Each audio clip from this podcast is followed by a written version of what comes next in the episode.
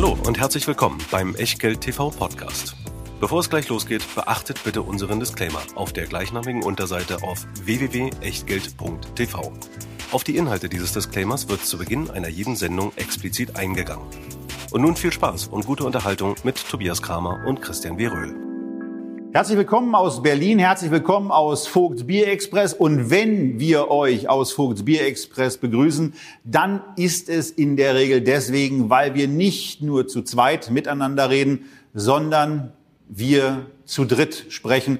Deswegen sagen wir herzlich willkommen bei Zu Gast at Echtgeld TV. Und mit wem wir das Ganze machen, sagen wir euch gleich. Aber erstmal sage ich euch, dass Echtgeld TV natürlich wie immer für euch präsentiert wird von Christian Viröl und Tobias Kramer. Ja, und wie es sich für eine Echtgeld-TV-Sendung gehört, gibt es natürlich auch hier wieder den wichtigen Hinweis. Alles, was wir machen, ist keine Rechtsberatung, keine Steuerberatung, keine Anlageberatung, schon gar keine Aufforderung zum Kauf oder Verkauf von Wertpapieren, sondern wir tun hier gemeinsam mit unserem Gast Meinungen kund. Was ihr aus diesen Meinungen macht oder eben nicht macht, das ist ganz allein euer Ding. Weder wir noch unser Gast können dafür irgendeine Haftung übernehmen. Und natürlich auch heute wieder der Hinweis auf die Echtgeld TV Lounge, wo es zwar zu dieser Sendung keine Unterlagen gibt, aber zu allen anderen und natürlich auch die Einladungen zu unseren Sendungen. Insofern, wenn ihr noch nicht dort registriert seid, www.echtgeld.tv und Mitglied der Community werden.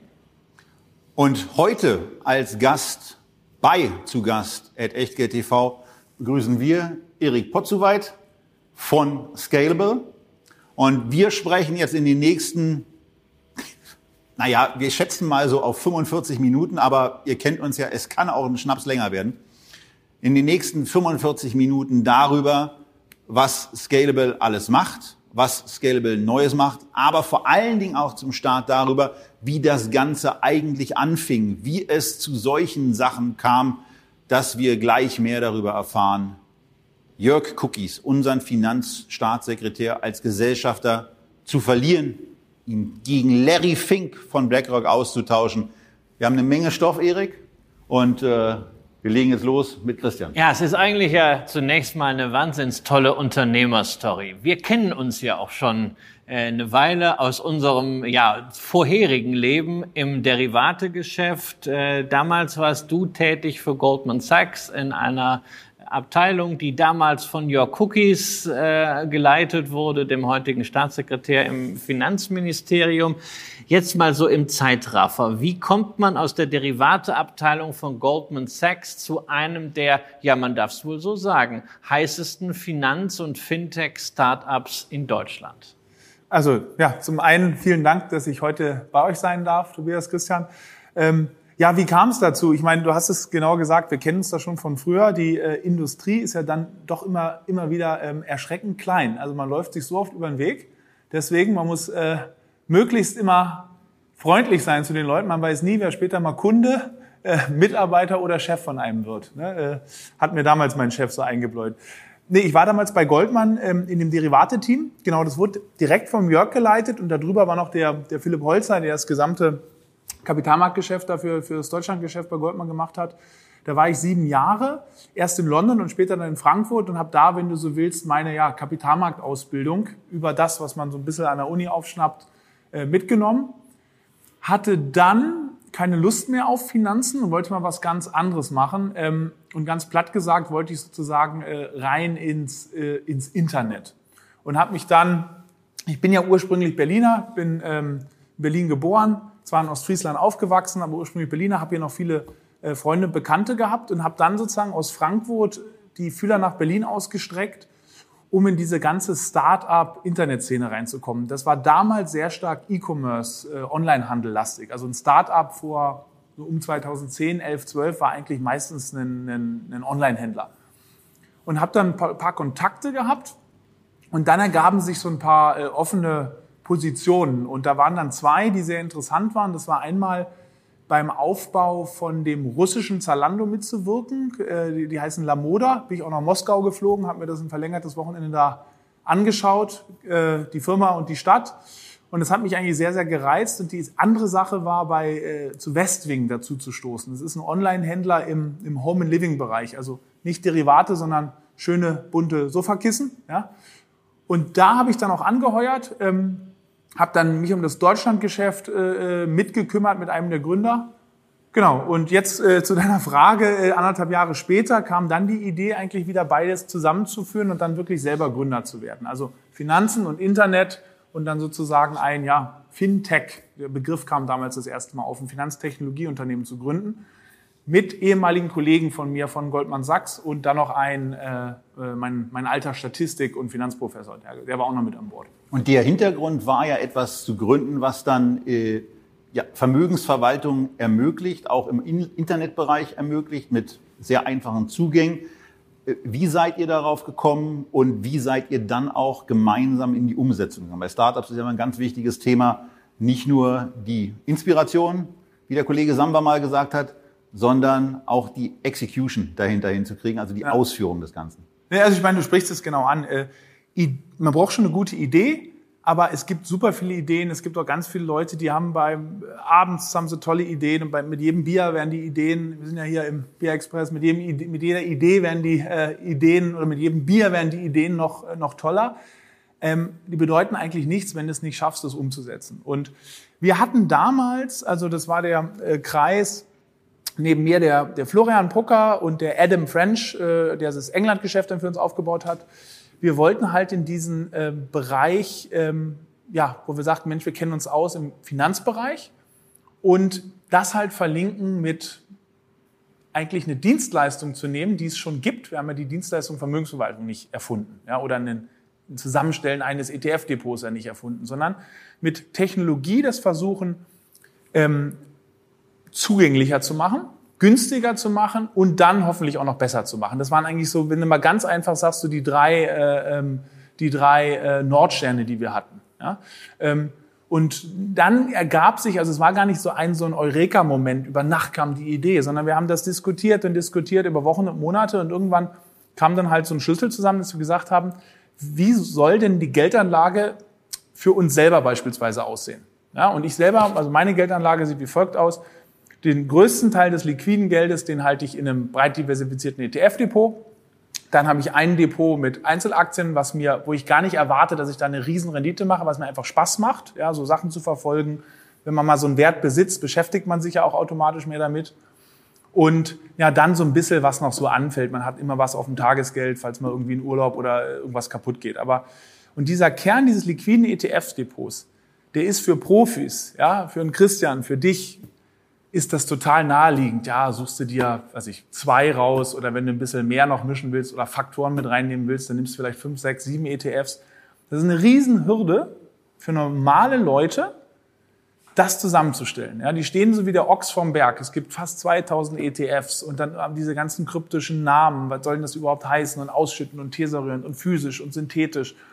Und eigentlich die Uridee war total einfach zu sagen, es gibt eine bestimmte sozusagen eine Regel, ja, also wie, wie sozusagen angelegt werden soll, und die wird in Software gegossen und die stellt dem Kunden ein ETF-Depot zusammen, was zu seiner Risikoklasse passt. Also das ist das ja eigentlich die Grundidee. Genau, das ist ja keine Rocket Science. Aber wie habt ihr das jetzt dann geschafft? Und das ist ja auch das, was für unsere Zuschauerinnen und Zuschauer interessant ist, die vielleicht ja selber auch Ideen haben, wo es selber darum geht, mal ein Business aufzuziehen. Muss ja nicht gleich äh, ganz so groß werden. Wie habt ihr es geschafft, von dort aus, von dieser Idee, von diesem vertrauten Terrain, was ihr ja alles auch äh, kennt aus euren Berufen, rauszugehen in die Umsetzung? Was waren da deiner Meinung nach so die wichtigsten Skills, die wichtigsten Meilensteine?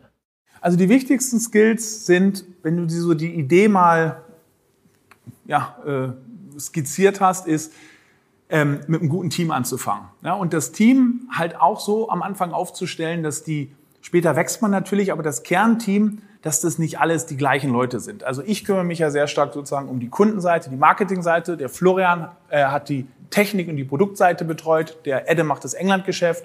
Der Professor macht das Anlagemodell dass man sich da nicht so sehr auf den Füßen äh, steht. Also vier Leute, die komplementär sind. Die komplementär wahrscheinlich sind. müssen ja nicht unbedingt vier sein, aber komplementäre Stärken genau, sind. Zwei oder drei sein. Grundsätzlich sagst du, wenn du so ein Startup gründest, ist immer gut, einen, einen zu haben, der verkau verkaufen kann und einen zu haben, der äh, bauen kann. Ja, mal ganz, ganz grob gesagt. Natürlich gibt es auch Leute, die beides können, sich überschneiden.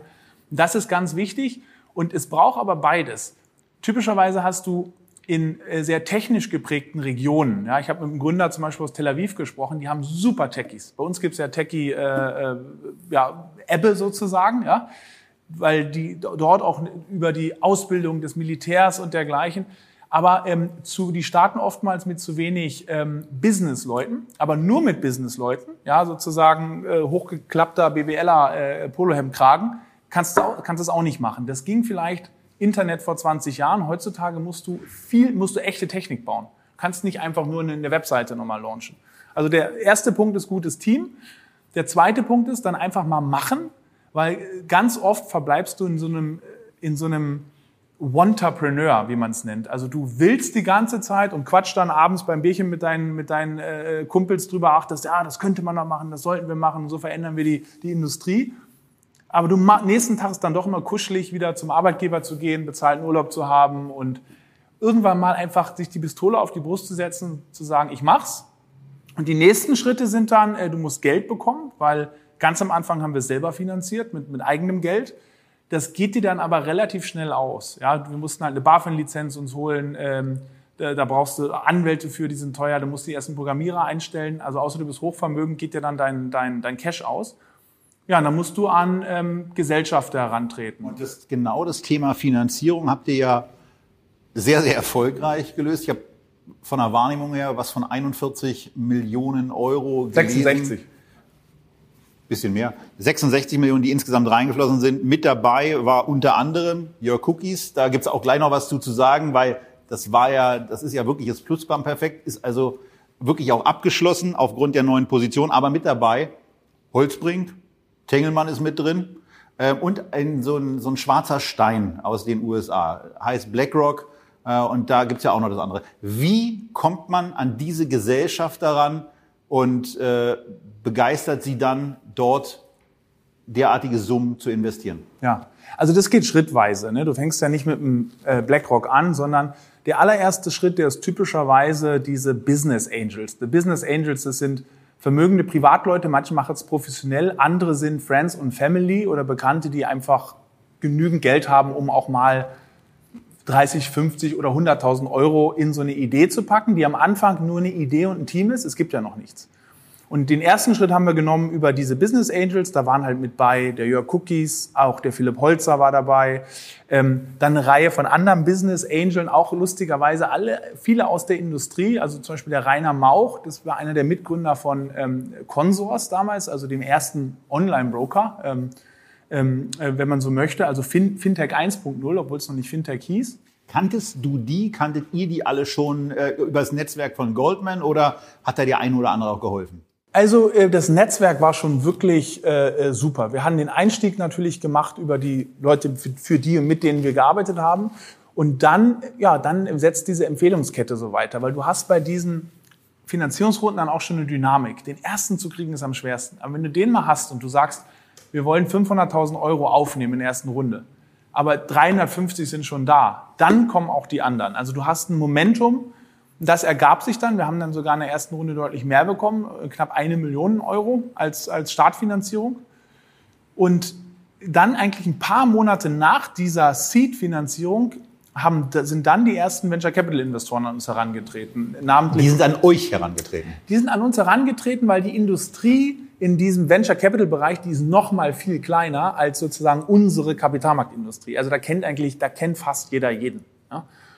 Und die hatten dann äh, gehört, die wollten eh sozusagen die Fühler auch mehr ausstrecken in den Fintech-Bereich. Die hatten vorher noch nicht groß in Fintech investiert und sitzen in München. Dann haben wir die getroffen, ähm, den, den Partner da, den Rainer, und die haben dann relativ schnell, also wir haben mit denen gesprochen. Nächsten Tag haben sie gesagt, ob wir nochmal vorbeikommen können. Dann haben sie, ähm, ja, zwei Tage später haben sie dann sozusagen ein Termsheet eingereicht. Die die Holzbrings, genau. Und äh, Tengelmann war dann wahrscheinlich die Kombination mit Christian Winter und Co. Christian Winter ist da sozusagen federführend äh, und das war auch noch ganz äh, lustige Begebenheit. Den habe ich hier in Berlin sozusagen bei einem Event abends bei Drinks an der Theke stand ich neben denen und dann sagte er, erzähl mal, was du machst. Und dann habe ich wirklich in ganz groben Zügen gesagt, ja, das ist so eine App und die stellt dir so ein ETF-Portfolio zusammen, äh, kannst du dann sehen, ob es hoch und runter geht und kannst du einfach Geld ein- und auszahlen. Ach, da bin ich dabei, da mache ich, da ich zwei Millionen investiere ich. Keine Lüge, so hat er das gesagt und dann hat er das auch gemacht. Und dann hatten wir sozusagen Tengelmann und also Tengelmann ist ja sozusagen die, der Venture Capital Family Office der äh, Familie Haub, ja, ähm, damals zumindest äh, ähm, gewesen und ähm, ja, dann hatten wir zwei super Venture Capital Investoren an Bord ja, und konnten damit dann schon, das waren dann die ersten zwei Jahre dann schon mal das Business aufbauen, die Leute bezahlen. Das heißt, da wart ihr schon mal so ein bisschen ruhig. Ihr wusstet schon mal, also wir müssen uns jetzt nicht ständig darum kümmern, wie bezahlen wir am nächsten Monat die, die Gehälter, sondern ihr konntet einfach mal so eine mittelfristige Finanzplanung machen, wie man das ja heute auch im Finanzministerium äh, machen muss äh, bei, äh, bei Your Cookies. Und was waren dann so diese, diese Punkte? Dieses Geld verpflichtet ja auch. Ja, da ist ja, äh, hast du diesen, diesen Druck sehr stark gespürt, jetzt auch wirklich äh, liefern zu können, liefern zu müssen. Gab es von den Investoren, wie hast du das erfunden? gerade in dieser Anfangsphase, bevor er dann die ersten großen Milestones erreicht hat, kommen wir gleich noch zu, gab es da schon so, so äh, wöchentliche Kontrollanrufe, na, wie wird's jetzt? Oder haben die gesagt, okay, die Jungs haben eine, eine schlüssige Strategie, die lassen wir jetzt erstmal machen und wir führen das Investment an der längeren Leine? Also die Investoren lassen dich ähm, insbesondere in der Anfangsphase sie unterstützen, aber sie lassen dich eigentlich, also gerade die, die öfter investieren, die lassen, die, wissen, es ist eine extrem wichtige Sache, zwar mit Rat beiseite zu stehen und auch zu unterstützen, wo Hilfe angefragt wird, aber sonst die Leute, du brauchst doch einfach Zeit. Du kannst nicht den ganzen Tag Investorenbespaßung machen. Sie haben nicht ständig angerufen und gesagt, Mensch, nee, Herr Potzowait, wie, ist, wie ist denn jetzt? Haben Sie, neu, haben Sie neue Kunden? Ist die Software Habt ihr das in der Zeitung gesehen? Ach, da, euer Wettbewerber. Genau, ja. genau, so ständig irgendwelche Artikel. Und sehen Sie hier, da in Nicaragua gibt es jetzt auch einen, der will das Ja, genau, wann gehen, wann gehen wir nach Südamerika? Das okay, ist war nicht, das, war also entspannt. Das ist das, das Schlimmste, ist ja sozusagen ungefragter, gut gemeinter Rat, ne? weil dann bist du auch immer, musst dir ja an, an Zeit nehmen, zurückzugehen. Die lassen dich eigentlich in Frieden, unterstützen und natürlich aus ihrer Erfahrung, weil die haben in x Startups schon investiert, sagen sie, pass auf, darauf müsst ihr achten, so müsst ihr das Unternehmen aufbauen. Habt ihr dann gedacht, holt euch relativ schnell eine Legal-Person in-house, die haben uns, haben uns auch beim Rekrutieren geholfen, sonst teilt ihr euch mit Arbeitsverträgen, mit Finanzierungsrunden, gesellschaftlichen Themen dumm und dämlich, was externe Rechnung angeht. Also da helfen sie dir. Im Kern lassen sie dich walten, aber was den Druck angeht, den hast du sofort. Also ähm, du hast am Ende von den Investoren später vom Kunden sozusagen das, äh, das Geld äh, an anderer Leute. Ja? Und das macht dir, ähm, das war das erste Mal in meinem Leben, eigentlich insbesondere in der Anfangsphase, wo wir sozusagen gebaut haben, aber wir waren ja noch nicht am Markt. Das heißt, du wusstest ja noch gar nicht, will das irgendeiner überhaupt haben, was wir hier bauen. Da habe ich wirklich äh, reihenweise schlaflose Nächte gemacht, äh, gehabt, was, mich, was ich bei Goldman nie hatte. Da war ich, selbst als Lehman pleite gegangen war, da habe ich noch auf dem Trading Floor gearbeitet in London. Da bin ich abends todmüde ins Bett gefallen und habe geschlafen wie ein Baby.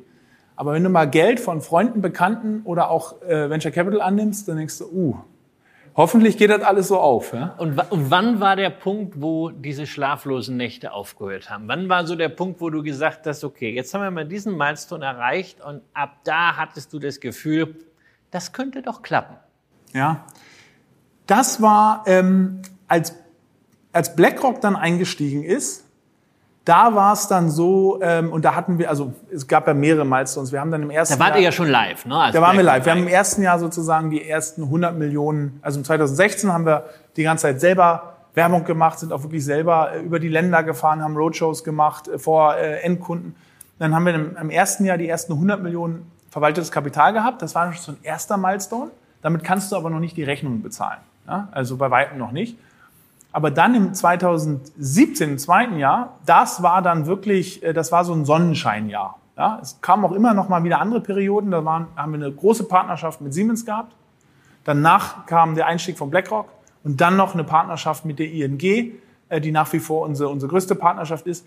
Und da wusste ich dann, okay, das wird wirklich was. Und dann nehmen die schlaflosen Nächte äh, etwas also, ab. Also BlackRock, ja, natürlich. Ne? Also BlackRock haben wir ja auch schon drüber gesprochen, mehrfach. Ja, haben wir zuletzt auch mal wieder als Aktie analysiert. Findet ihr auch im Echtgeld TV Archiv. Der größte Vermögensverwalter der Welt, der Innovator bei ETFs, die größte, die skalierbarste Plattform. Die sind bei euch Aktionär ja. mit dabei.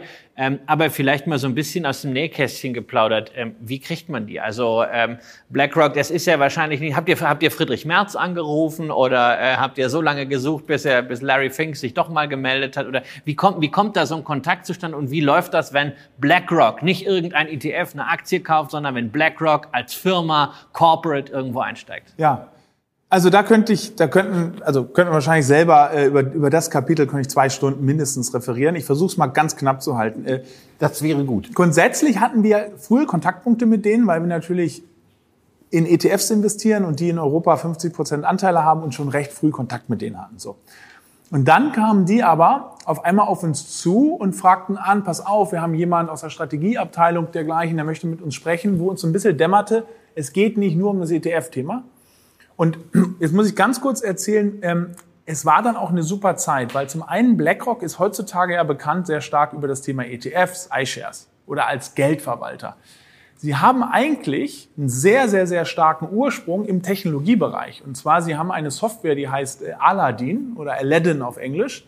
Und das ist das größte Risikomanagementprogramm der Welt. Also die größten Banken und Versicherungen der Welt sind dort Kunde.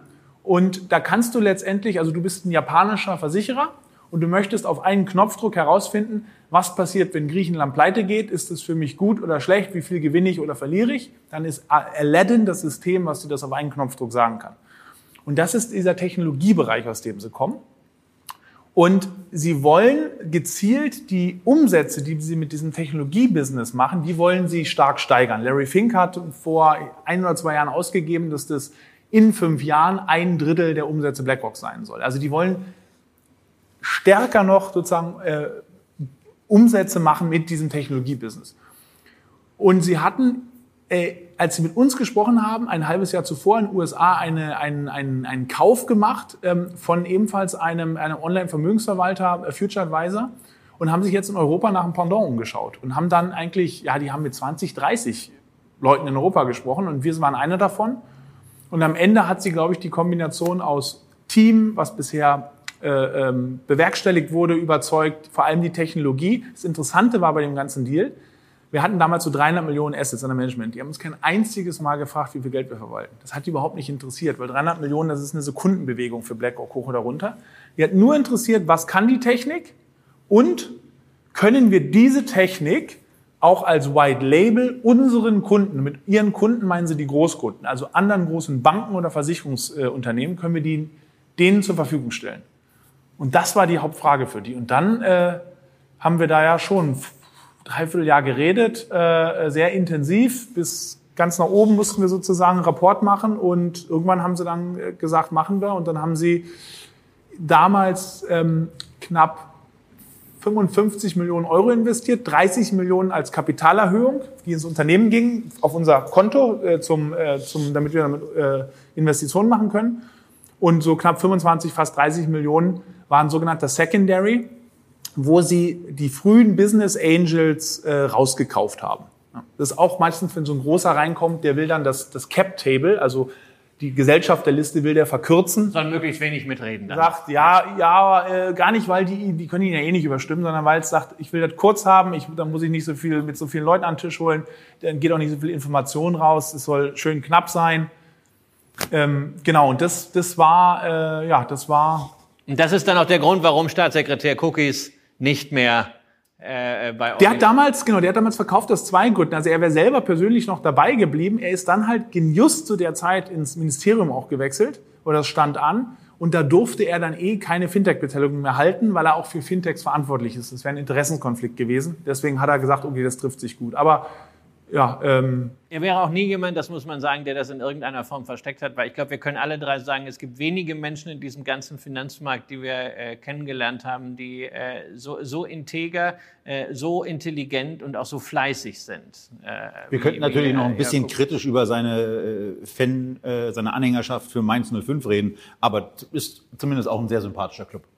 Ja, aber, an, aber ansonsten natürlich, also wir können auch kritisch über Herrn Scholz reden, aber ähm, Jörg Cookie ist also so wie ich ihn kennenlerne, das war einer der äh, faszinierendsten Menschen, äh, mit dem ich jemals zusammenarbeite. Ist gut, da jemanden zu haben, der Ahnung hat, das stimmt schon. Ja. Im Finanzministerium.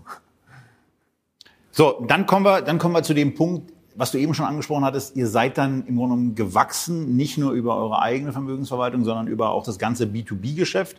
Das hat in den letzten ja, Monaten ja auch noch mal ein bisschen Fahrt gewonnen, weil im White-Label-Bereich ihr auch noch einiges vorhabt. Richtig, genau. Also unser Geschäft hat sozusagen äh, zwei Säulen oder jetzt sogar drei Säulen. Die erste Säule ist das End, die End, für die Endkunden ähm, die Vermögensverwaltung, über die wir wahrscheinlich gleich auch nochmal sprechen, die Online-Vermögensverwaltung. Die zweite Säule ist dieses B2B-Geschäft.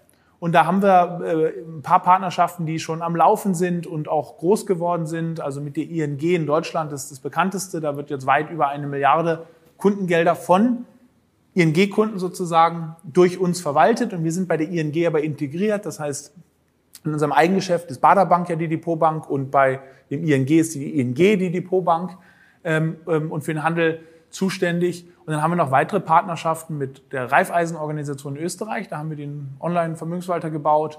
Mit Oscar, äh, ähm, das ist so ein Familienrobo, wo ich ab 25 Euro Sparplan schon anfangen kann. Ähm, zusammen mit den Gründern von Finanzen.net ist es eine Partnerschaft. Mit der Targo Bank in Spanien mit der Online-Bank von Santander. Und jetzt ganz neu ähm, wird eine kommen in ein paar Wochen mit äh, dem Dr. Gerd Kommer, dem ETF-Papst. Ja, äh, ähm, äh, da sozusagen seine Online-Vermögensverwaltung wird auf unserer Plattform betrieben. Und äh, dann ein ganz großes, äh, ganz große Partnerschaft, die, die jetzt ebenfalls an den Start geht, ist in Großbritannien mit äh, Barclays. Äh, dort natürlich einer der, der Platzhirsche, 24 Millionen Privatkunden. Die quasi direkt mit diesen die Strategien, direkt, die von euch administriert werden, dann von, investiert Genau, sind. auf unserer, wir haben die ganzen Apps gebaut, die ganze Technologie, die Anlagestrategie kommt von Barclays aber ähm, und wir, uns siehst du eigentlich gar nicht. Ja, klar, wir stehen in der Pressemitteilung drin, aber der Kunde sieht Scalable Capital nicht. Wir sind da, wir sind da eigentlich, wenn du so willst, wie so eine, wie so eine Art äh, SAP für Online-Vermögensverwaltung. Ja, ein Software-as-a-Service-Unternehmen. Wenn wir jetzt, wenn wir jetzt dabei bleiben, dass ihr ja auch eigenes Geschäft macht, du hast von den ersten 100 Millionen gesprochen. Wie viel verwaltet Scalable im Moment an Assets, die unter dieser Marke auch laufen? Ja, ähm, etwas, so 2,2 Milliarden sind es aktuell. Ja. 2,2 Milliarden, mhm. die unter Scalable-Flagge ja. verwaltet werden. Und da kommen wir ja nicht dran vorbei. Äh, wenn wir hier ein Gespräch führen, wir haben darüber gesprochen, was im unternehmerischen Bereich alles gut gehen kann. Aber wenn wir uns die Performance von den Scalable verwalteten Depots angucken, dann ist es etwas, wo man nicht zu so positiven Ergebnissen kommt, um das mal freundlich zu formulieren. Wenn ihr selber auf brokervergleich.de nachschaut, dann werdet ihr das Gleiche sehen, äh, wie das, womit wir jetzt eben auch Erik konfrontieren müssen. Denn die Ergebnisse sind sehr, sehr schlecht. Ich will da gar nicht die einzelnen hervorgreifen, weil ich habe mir verschiedene Zeiträume angeguckt. Mhm. Ob nun 4, 3, 2, ein Jahr, die letzten sechs Monate. Das sieht deutlich unterdurchschnittlich aus. Was ist da passiert? Also genau, muss man ein bisschen ins Detail einsteigen. Ähm, in in den höheren Risikoklassen auf Broker-Vergleich wird äh, bei uns sozusagen die Value at Risk 20 Klasse, die, die wird zum Vergleich reingezogen. Value at Risk 20? Genau, das ist, ja, bei uns ist, du kannst Risiko ja in verschiedenen Arten beschreiben. Du kannst Begriffe dafür finden und sagen niedrig, mittel, hoch. Äh, du kannst sagen eins bis zehn, aber die Zahlen sagen dir ja nicht, was heißt mittleres Risiko. Ja? Ähm, bei uns haben wir, nehmen wir eine statistische Kennzahl und sagen, wir beschreiben das Risiko, was in dem Portfolio steckt, mit dieser statistischen Kennzahl Value at Risk. Die ist ein bisschen kompliziert. Was heißt die? Die heißt, wenn ich ein Value at Risk von 20 habe, dann ist die Wahrscheinlichkeit, dass ich mit dem Portfolio mehr als 20 Prozent verlieren kann, äh, sorry, nicht weniger als 20 Prozent verlieren kann, die ist 95 Prozent. Und in 5 Prozent der Fälle kann ich mehr als 20 Prozent verlieren. Das muss man sich ein paar Mal durch den Kopf gehen lassen. Aber wenn man sich die Mühe da macht, dann ist es eine Zahl, die einem schon eine Ahnung gibt, äh, 5% Value at Risk, dann bin ich in den meisten Fällen, also 19 von 20 Jahren, ist 5% mein jährlicher Maximalverlust. Und Value at Risk 20, da ist in 19 von 20 Jahren äh, 20% mein Maximalverlust und im einen von 20 mehr als 20. Also ist halt dumm, wenn es dann gerade 50 sind, ne? diese fetten Enden, dieses Tail Risk. Ja, das ist natürlich das, was Value at Risk eben nicht erfasst. Und noch blöder ist, wenn wir genau in ein solches Jahr reinkommen, denn natürlich ist das Corona-Jahr 2020 genau so ein Ding, was in solchen Modellen, naja, also auch nicht auf nicht, der 5%-Schiene liegt. Ja, nicht abgebildet ist. Also, also vielleicht kann ich, erkläre ich nochmal sozusagen die Grundlage des Modells. Was ist das Modell? Also die erste Grundlage ist, ja, wenn ich mal ganz abstrakt beschreibe, ist, dass wir gesagt haben, wir wollen nicht persönlich ein aktiver Anlagemanager sein, weil aktive Anlage, es gibt da auch äh, einige gute, aber die meisten schaffen es nicht, die Kosten zu rechtfertigen und unterliegen auch ihren eigenen Emotionen. Wir wollen letztendlich hingehen und sagen, wir nehmen ein Anlagemodell und, und gießen das in Softwarecode und diese Software agiert dann komplett emotionslos. Und der zweite Schritt ist dann natürlich die Frage, was nimmst du für ein Anlagemodell? Und wir haben ja, habe ich ja vielleicht schon ein bisschen anklingen lassen, auf unserer Plattform verschiedenste Anlagemodelle. Bei Oscar sind es zum Beispiel, da hast du so Zielgewichte für Aktien. Die Portfolien heißen 50, 60, 70, 80, 90, 100. Und dann hast du sozusagen, das gibt die Aktienquote vor. Und immer wenn du zu sehr von der Aktienquote abweichst, dann fährt er das wieder hoch. So. Und, und, und in diesem Value-at-Risk-Modell ist es anders. Da gibt es keine Zielaktienquote, sondern so ein Zielrisiko. Und du versuchst sozusagen über einen längeren Zeitraum das Portfolio so einzustellen, dass es dir dieses Risiko gleich hält und im Kern macht es dann äh, Folgendes. Wenn die Risiken sehr niedrig sind an den Kapitalmärkten, also die Indizes, die du im Portfolio hast, ein S&P 500 und, und, und weitere Indizes, wenn die wenig schwanken, dann fährst du Aktienquoten hoch. Wenn die stark schwanken, also stärker als sie es normalerweise sollen, dann fährst du Aktien runter. Zu was führt das? Das führt zu einem sehr guten Verhalten oder zu einer sehr guten Outperformance, wenn du lange Risikotrends hast. Also zum Beispiel in den Märkten 2000 bis 2003. Äh, äh, Lehman-Krise, so sarkastisch wie das klingt, war eine perfekte Krise für so ein Modell. Über Monate baut sich ein Risiko auf, du fährst Aktien runter und als der richtige Abschwung kam, äh, sozusagen mit Lehman und dann bis zum März 2009, hast du, hast du, bist du schon runtergefahren und kannst Risiken abfedern. In diesen langen Risikotrends funktioniert es sehr gut, nachweislich sehr gut.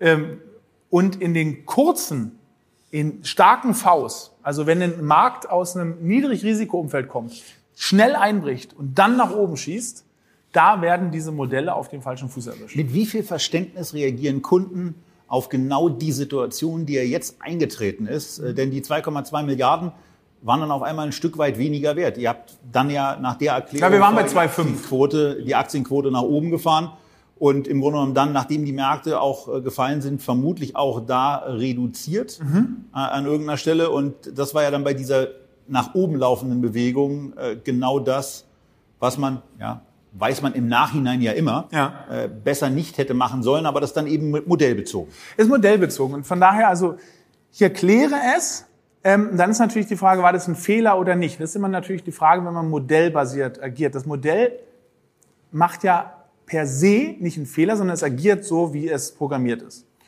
Und ähm, der, ein sehr ungünstiges Szenario ist, wie gesagt, wenn du aus einem sehr gut laufenden Markt kommst und hast dann eigentlich drei Wochen komplett Crash, einen enorm schnellen Crash und Corona war der schnellste Crash, der jemals gemessen wurde. Hatten Doppelt wir, so schnell wie 1929, auch, ja. genau. Circa zwölfmal so schnell wie, die, wie, der, wie der durchschnittliche Bärenmarkt. Dann haben wir reduziert mit Verzug, ja, weil das System fängt nicht sofort an zu handeln. Wenn du zu, zu schnell anfängst zu handeln, dann handelst du das Noise Trading. Du handelst wie verrückt auf so, auf so, ein, auf so ein Finanzrauschen. Das heißt, es, nach ein paar Wochen fing es an rauszuhandeln und hat dann im März die Aktienquote signifikant gesenkt. Ja? Ähm, die Aktienquoten liegen jetzt aktuell so bei 20, 30, maximal 40 Prozent. Wenn der Markt dann noch weiter gefallen wäre, also wenn so 1929 eingetreten hätte, ja, das, das Modell ist davon ausgegangen, aufgrund der hohen Risiken. Dann hättest du wieder viel aufgeholt, hättest gut ausgesehen.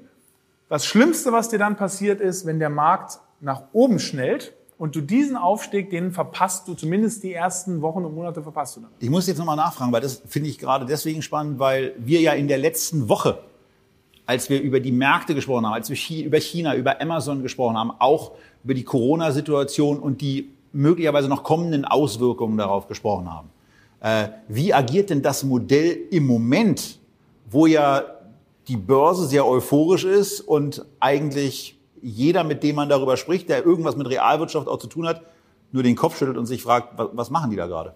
Wie reagiert euer Modell? Du meinst, was machen die? Die Höchststände werden bezweifelt. Die Höchststände, also es werden neue Höchststände erreicht und jeder wundert sich im Grunde genommen nach dem Motto, was hat das im Moment ja. mit der Realität, also was hat Wall Street mit Main Street zu tun? Was hat Wall Street mit Main Street zu tun? Weil, was spricht es gerade an, die Aktienstände sind Manche sind sogar auf Vorkrisenniveau. Wenn du äh, Price-Earnings-Ratios dir anschaust, sind viele nochmal deutlich teurer geworden, als es im Januar waren.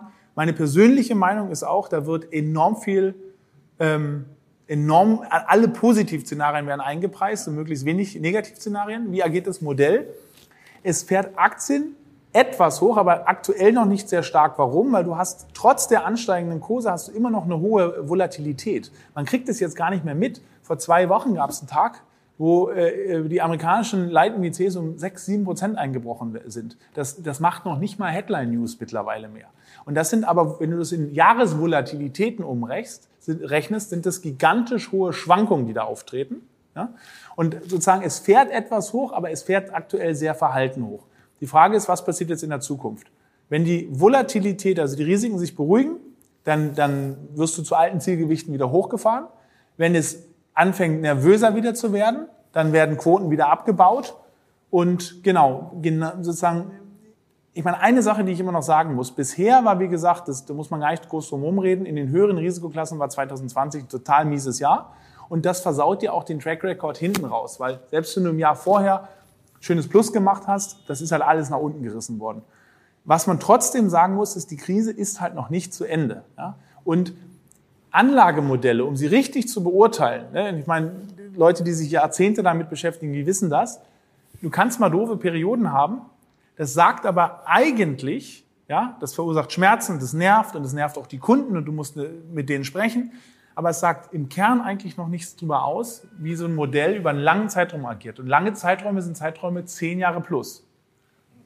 Und da ist natürlich noch einiges an, an Zeit äh, äh, zu absolvieren. Gleichzeitig lernen wir natürlich äh, in einer solchen Phase auch eine neue Diversifikationsebene. Nicht? Anleger streuen sehr häufig, das hat sich durchgesetzt, nach Aktien, Anleihen, also Assetklassen, nach äh, verschiedenen Branchen, nach verschiedenen Währungen. Aber es macht natürlich auch Sinn, nach verschiedenen Strategien äh, zu streuen. Ja, und wenn ihr natürlich gerade solche Allokationsansätze habt, dann ist Value at Risk oder Momentum eine Möglichkeit. Aber das ergänzt sich insbesondere dann komplementär, wenn man was Antizyklisches hat. Das, was die meisten anderen Robos machen, nämlich den klassischen Allokationsansatz, Rebalancing-Ansatz. Und da ist man dann bei stark gefallenen Aktienpreisen nochmal reingegangen aus der vielleicht bis dato aufgebauten sicheren Anleihenperspektive. Was mich zum Schluss dieses Themas ähm, zur Vermögensverwaltung, weil wir haben ja noch was anderes auf der Agenda, noch interessieren würde. Ähm, nutzt ihr diese Extremsituation jetzt, um das Modell nachzujustieren oder sagt ihr, nee, nee, also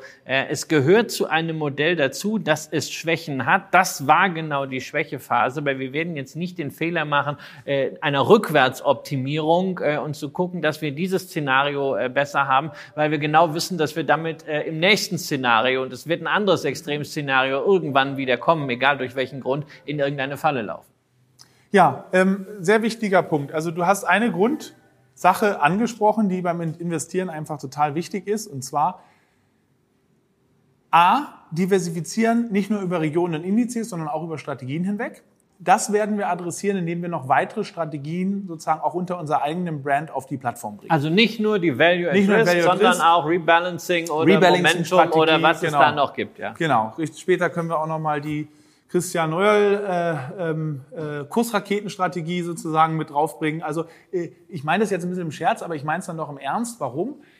Wir sind ja noch eine junge Firma, aber wenn du die großen Asset Manager dieser Welt hier anschaust, entweder im quantitativen Bereich wie den AQR ja, oder im total riesengroßen Bereich wie in BlackRock, die haben verschiedenste Offerten. Gar nicht, weil sie sagen, das eine ist besser als das andere, sondern um Zugang zu, zu einer, einer größeren Anzahl zu geben die meisten unserer Kunden mit, sind ja mit der Funktion der App, wie leicht das geht, wie, wie, wie transparent das ist, sehr zufrieden und sagen, ja, aber das Risikomodell teilweise glaube ich dran, dass das auch wieder seine Stärkephasen hat, aber ich will da nicht das ganze Geld, was ich bei euch habe, nur in diese Strategie geben. Da werden wir diversifizieren. Der andere Punkt ist, das Modell, das, das Value-at-Risk-Ansatz äh, sozusagen, ähm, wird er jetzt verändert. Er wird etwas verändert, aber jetzt auch nicht besonders stark, weil du darfst nicht zu stark eingreifen. Warum? Jeder, jede Assetklasse hat mal eine Schwäche und das muss man aber durchhalten. Und auch ein Modell kann eine Schwäche haben. Aber wenn du bei jeder Schwäche anfängst, alles auf den Kopf zu stellen, das ist dieses das Schlimmste aller Rezepte. Was wir aber machen ist, wir werden die die Bandbreiten etwas einengen. Bisher darf das Modell ja bei Value 20 von 0 bis inklusive Immobilien bis 100 Prozent Aktien komplett hoch und runter gehen. Es wird in Zukunft auch noch große Bandbreiten haben. Also wir reden von 30, 40 Prozent Aktien, äh, Prozentpunkte hin und her fahren. Aber nicht mehr diese Extrempositionen 0 und 100. Zu was führt das?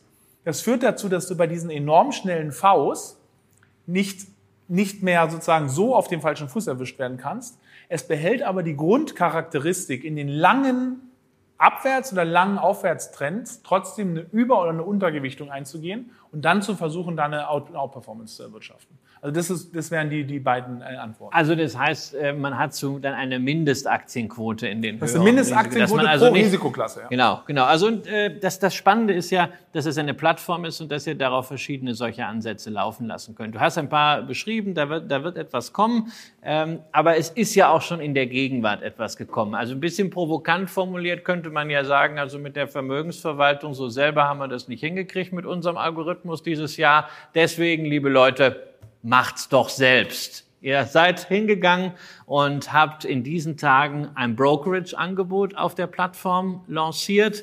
Ein Brokerage-Angebot, das ins Auge fällt, denn wir haben verschiedene Sachen gesehen. Wir haben die 1-Euro-Broker gesehen, die App-Broker, wir haben die vermeintlichen Gratis-Broker gesehen, wir haben die gesehen, die es für 4 Euro machen. Und jetzt kommt bei euch der sozusagen ja Flat Fee Broker und zwar nicht eine Flat Fee für eine Order, sondern quasi wie bei Netflix, quasi wie bei Spotify äh, Trading Brokerage im Abo. Ich zahle eine monatliche Mitgliedschaft und kann dafür ja sozusagen äh, Kampftraden machen, nämlich äh, so viel wie ich möchte.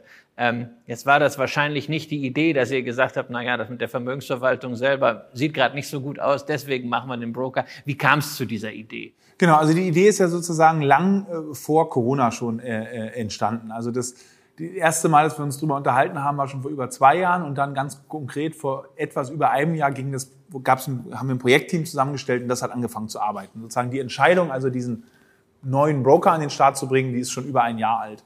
Warum machen wir das? In, in allerersten Punkt mag man denken, oh, das beißt sich. Vermögensverwaltung, da sagt der Mensch, lass uns das verwalten. Ähm, und dann stellt ihr auf einmal ein Brokerkonto hin und sagt, äh, äh, mach's selber. Das ist, glaube ich, wer es so betrachtet, der sieht es zu eng. Und zwar unser eigentliches Ziel ist, wir wollen mit Technologie Zugang zum Kapitalmarkt, ich sage es nochmal, besser, einfacher und günstiger machen. Und der Kapitalmarkt kann, hat verschiedene Facetten. Und jetzt, unsere Kunden jetzt schon, haben in der, in meisten Fällen, haben die auch schon ein Brokerkonto. Ja? Ähm, der, der Kapitalmarkt sieht nicht aus, dass du sagst, ich habe da den Selbstentscheider, hier den Kunden, der zum Vermögensfolter geht und hier den Sparer. In den meisten Fällen, gerade Kunden, die etwas mehr Geld haben, unser Kunde äh, gehört ja zu den sozusagen Mass Affluence, also das sagt man sozusagen die Kunden, die 50.000, 100.000 Euro oder etwas mehr sozusagen liquides Kapital haben, der macht in den meisten Fällen alles. Der hat ein Tagesgeldkonto, der hat ein eigenes Brokerkonto, wo er sagt, ich setze Akzente auf die Tesla und die Amazon oder sonst noch was. Und der hat dann nebenher aber auch ein verwaltetes äh, Depot, ja, über Fonds oder über ETFs. Der streut eben nach Strategien. Der streut auch nach ja. Strategien. Und wir geben jetzt die Möglichkeit, in äh, sozusagen selber da zu handeln. Und was ist das Neue? Weil es gibt ja auch, es gibt 30 Online-Broker in Deutschland. Ne? Warum, warum brauchst du jetzt den 31.? Hm, das eine ist, und das hast du angesprochen, dieses wirklich neuartige Pricing-Modell. Also wir haben zwei Pricing-Modelle. Das eine ist 99 Cent äh, äh, pro Trade. Wer sagt, ich will es ganz flexibel haben und will mir nicht an irgendein Abo binden. Und das andere ist ein Abo. Wenn ich das Jahresabo abschließe, dann kostet es mich 2,99 im Monat und ich kann dafür so viel handeln, wie ich will. Und, das ist noch wichtiger eigentlich, weil wir wollen die Leute gar nicht zum Zocken motivieren, sondern ich kann auch alle ETFs, also 1300 ETFs, ja, die größte Auswahl, die man finden kann, die sparplanfähig sind, kann ich innerhalb dieses Abos kostenlos besparen. Das hat, das hat, das gibt's sonst am Markt nicht. Und nicht einfach nur für eine bestimmte Periode, jetzt die nächsten sechs Wochen, sondern für immer. Mindestsparrate dabei? Mindestsparrate bei den ETFs ist 50 Euro. Ja, vielleicht senken wir es nochmal auf 25 ab. Mindestordergröße, wenn du jetzt zum Beispiel ein Einzeltitel oder ein Einzel-ETFs kaufst, ist 500 Euro. Ja, weil wir auch gerade halt dieses Mikrogezocke, selbst wenn ein Trade nur 99 Cent kosten, kostet, macht es keinen Sinn, einen 10-Euro-Trade zu machen. Du zahlst 10 Prozent, sind sofort weg und wenn du wieder verkaufst, nochmal 10 Prozent. Also 20 Prozent sind futsch, wenn du einen 10-Euro-Trade machst. Macht also ich kann auch Sinn. gar nicht unter einem Kannst du nicht. Nee, 500 Euro ist Mindest-Trading-Größe Und der Sparplan, der ist schon 50 Euro. Ja.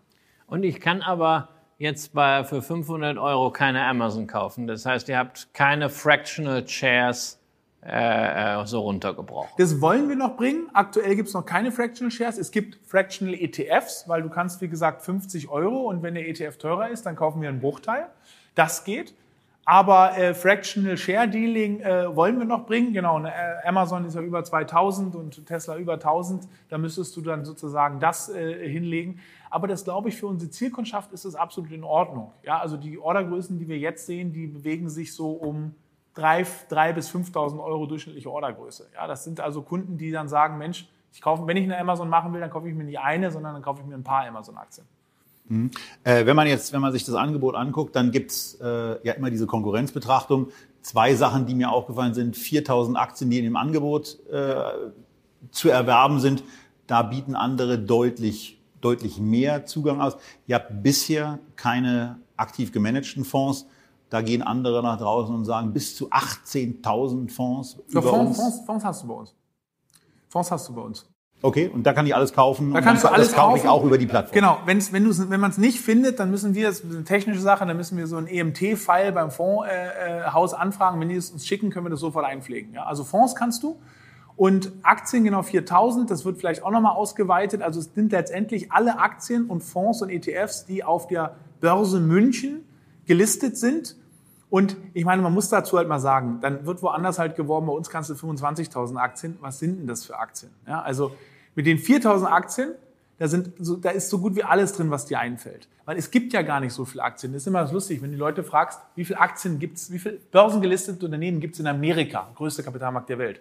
Dann sagen die Leute, da gibt es bestimmt eine Million äh, Firmen. Das ist nicht. Es gibt, es gibt keine 5000 börsengelisteten Unternehmen in Amerika. Ich glaube, ich glaube, Christian sagt an der Stelle ganz gerne, wer es mit 4000 ja. Nicht schafft, Wer es mit 4000 Aktien nicht, schafft, der schafft es auch mit 7800 genau. nicht. Und also im Russell 3000. Und da ja. sind wirklich schon Firmen unter 100 Millionen Market ja, Cap dabei und da auch wirklich Bruchbuden. Da sind, wie gesagt, auch nur 3000. Ja, also genau. ich muss sagen, mit den. Und du willst den, doch nicht irgendeinen Südaf wenn du jetzt den letzten Nein. südafrikanischen Goldminenproduzent, der es an die Börse geschafft hat, wenn du den handeln willst.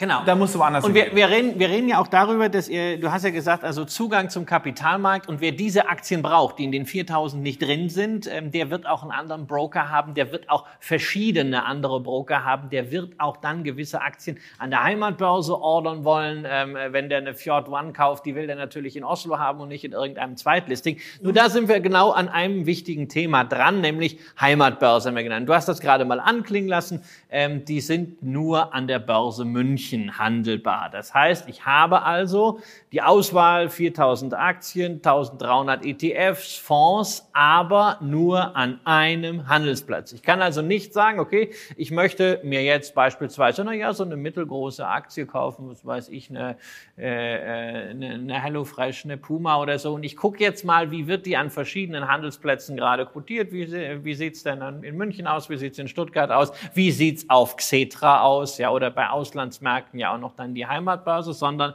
ich habe hier im Grunde friss oder stirb. Ich kriege Preise gezeigt von der Börse München. Ich habe also nicht die Wahl wirklich an verschiedenen Handelsplätzen zu agieren, zu gucken, wo ist der beste Preis, sondern ich muss den Preis nehmen, den ich in München bekomme. Genau, also die, wo kommt diese Kostengünstigkeit her? Da fange ich vielleicht mit dem Punkt mal an. Die Kostengünstigkeit kommt her, A, du baust auf modernster Technologie auf, ja, du baust einen Broker auf, der ein Jahr alt ist und nicht 30 Jahre und kannst durch moderne Technologie, das haben wir auch in der Vermögensverwaltung gezeigt, kannst du die Kosten, variablen Kosten gerade auch enorm senken. Der zweite Punkt ist aber, du bietest sozusagen, du fokussierst deinen gesamten Flow auf einen Handelsplatz. Ja? Ähm, du kannst, ich meine, man könnte jetzt Xetra auch mal später anbieten, dann müsstest du es aber extra bepreisen, weil Xetra kostet einfach harte Euros Mindestgebühr, die du an Xetra zahlen musst. Und ich kann nicht. Kennt jeder als Handelsentgelt auf der Kaufabrechnung. Guckt mal nach, wenn ihr über Xetra ordert, seht ihr das bei eurem Broker immer, immer. separat ausgewiesen. Das heißt, wenn ich Xetra anbiete, dann müsste ich es extra bepreisen. Wenn ich Xetra jetzt anbiete, dann kann ich 299 Flat Fee pro Monat nicht halten, weil da macht einer drei Betest Trades. du, dass die Leute nicht mehr traden, da weil du drei Trades, Trade genau.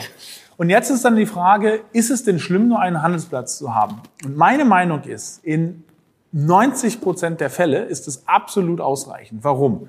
Du musst ja schauen, ist sozusagen das Wertpapier da, was ich handeln will. Das ist gegeben. Also die Wertpapiere, die da nicht drauf sind, das, das, das sind totale Exoten. So. Das ist das eine. Das andere ist, wie gut sind denn die Kurse? Ja?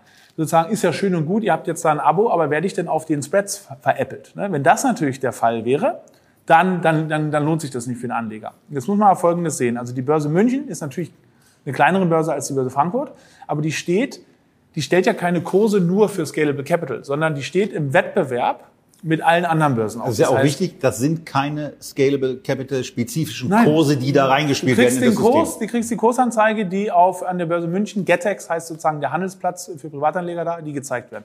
Die steht im Wettbewerb und wenn sie da schlechte Kurse zeigt, dann kriegt sie einfach kein Business. So. Die zweite Komponente ist auch noch, es ist eine, eine öffentlich-rechtliche Börse mit einer Handelsüberwachung. Das heißt, wenn mal irgendwas nicht läuft oder man denkt, es war ein Mistrade, dann kann man sich an jemanden da wenden. Und wenn man sich das jetzt tagsüber, also ich lade ja jeden mal ein, ladet euch die App mal runter. Man muss ja kein Geld einzahlen, ab einen Euro kann man das Konto eröffnen und schaut sich die Spreads mal an. Die sind während der, gerade während der Handelszeiten, sind die entweder gleich den Cetra-Spreads oder in den meisten Fällen äh, einen Cent teurer. Ja? Und was man bei vielen dieser Neo-Broker, da gibt's ja neben euch noch ein paar andere, habe ich gehört, Gerüchten zufolge. Noch. Da ist ja noch, da ist ja ein Geschäftsprinzip im Grunde genommen, auch mit einem Handelsplatz zu ordern. Und da hört man, beziehungsweise wenn man genauer hinguckt, dann weiß man eben auch, dass die für diese Trades, die sie diesem Handelspartner zuführen, eine Vergütung erhalten. Ja. Also um mal ganz platt zu fragen, hat GetEx bei euch einfach den dicksten Scheck auf den Tisch gelegt? Ja, also das, was du ansprichst, das, das ist bei manchen so. Also oder jetzt mal den Größten zu nennen, der zwar jetzt nicht in Deutschland ist, aber Robin Hood in Amerika, ja, die da ein Riesenrad ja drehen, 10 Millionen Kunden in, ein paar, in wenigen Jahren die führen ihren Orderflow äh, noch nicht mal an die Börse, sondern die führen die ab an, an, ja, an so OTC Market Maker und kriegen von denen eine Rückvergütung sozusagen. So. Das machen wir nicht. Also wir kriegen von der Börse München, von Getex, wir kriegen da keinen Euro. So, wir müssen uns finanzieren aus den Gebühren, die wir von den Kunden, von den Kunden kriegen direkt, den Euro oder das Abo. Und die zweite Komponente ist, du kriegst, wenn jetzt zum Beispiel jemand ein Finanzprodukt, also nicht eine Aktie kauft, sondern ein ETF oder ein Fonds, wenn jemand einen Fonds kauft, und der Fonds hat natürlich eine Managementgebühr, dann kannst du aus dieser Managementgebühr kannst du etwas bekommen.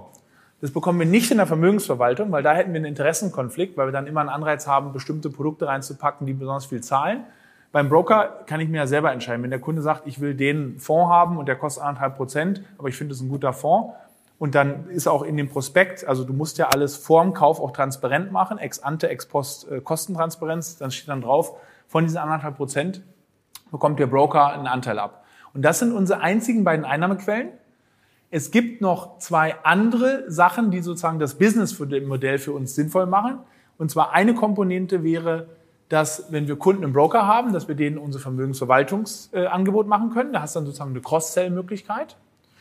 Und die vierte Komponente, die es in den USA noch so ein bisschen gibt, in Europa leider nicht mehr, ist, du hast verdienst was über, das, über die Zinsen. Also das liegt ja auch nicht nur Wertpapiere, sondern Geld bei das, dir. Das musst du erklären für unsere jüngeren Zuschauer. Für die Zinsen, was, was ist das? Was ist das? Zinsen? Zinsen, das ist sozusagen der CD-Spieler der, ähm, der CD-Spieler der Finanzwelt. Es gab früher, das muss man sich mal vorstellen, du hast jemandem dein Geld gegeben und der hat dir dafür ein bisschen mehr Geld noch draufgepackt. Ne? Also total verrücktes Konzept. Jetzt ist es natürlich äh, anders. Du gibst in der Bank Geld und kriegst gar nichts oder sie nimmt sozusagen von deinem Geld sogar noch. Ich, muss, ich muss aber nochmal einschreiben. Du hast jetzt vier ähm, äh, Einnahmequellen genannt. Mir würde ja noch eine fünfte, mir würde ja noch eine fünfte einfallen, ja. ähm, die man bei manchen Brokern auch sieht. Und das ist das ganz Kleingedruckte. Ähm, man macht eigentlich alles umsonst, ja. was so die Standard-Service ist. Das ist alles all in. Und dann äh, das, was so oben drauf kommt, worauf man nicht im ersten Moment blickt, ähm, das bepreist man dann. Wir hatten die Situation bei einem dieser 1-Euro-Broker, ähm, kosteten Dividenden äh, insbesondere Dividenden aus dem Ausland Geld. Ja, da musste man dann bei kleinen Stückgrößen Angst haben, dass man Dividende kriegt, weil oft genug Dividende gezahlt und das Geld ist fort. Ja, ja. Ähm, wie ist es ganz klar, weil es für mich ein wichtiger Punkt ist, äh, bei euch mit dem Thema Dividenden, kosten Dividenden Geld oder muss ich nur einfach die Steuer abdrücken? Genau, bei uns kosten Dividenden kein Geld, also es geht nur sozusagen Steuer und das Netto kriegst du drauf.